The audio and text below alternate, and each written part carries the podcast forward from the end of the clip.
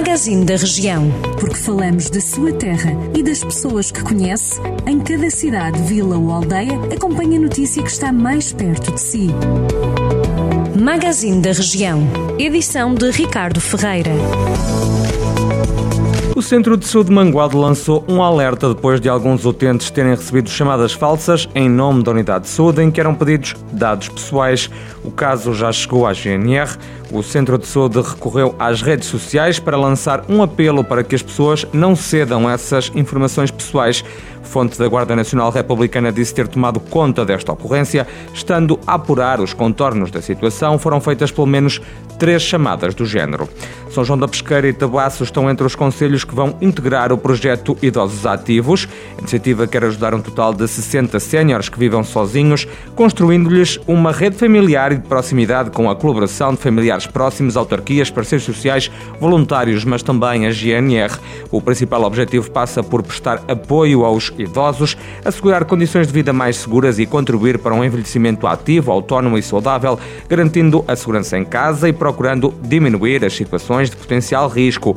O projeto piloto é coordenado pelas câmaras de São João da Pesqueira, Mursa e Tabuaço e também pelos centros de saúde locais e pelas paróquias de Castanheiro do Sul e Trevões, no âmbito de uma candidatura que foi feita ao programa Norte 2020. A Câmara de Santa Combadão informa que o trânsito e o estacionamento está proibido desde ontem, segunda-feira, no Largo do Rocio.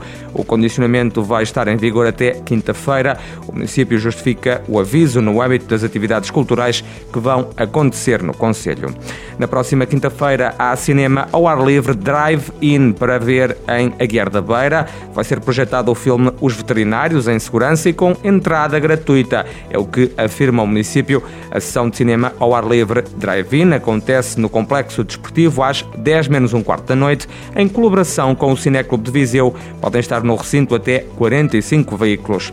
E o Museu de Oliveira de Frades acolhe por estes dias a exposição de fotografia 10 vezes 15 igual a 150 de Aníbal Serafim, um fotógrafo que já apresentou três trabalhos na zona de Lafões nos últimos dois anos. Nesta mostra são apresentadas 150 fotografias em formato 10 por 15, exclusivamente dedicadas aos eventos que decorreram em Oliveira de Frades durante os últimos três anos, a começar pelas festas do Conselho que aconteceram em julho de 2018. Estas e outras notícias da região de Viseu já sabe sempre em jornaldocentro.pt.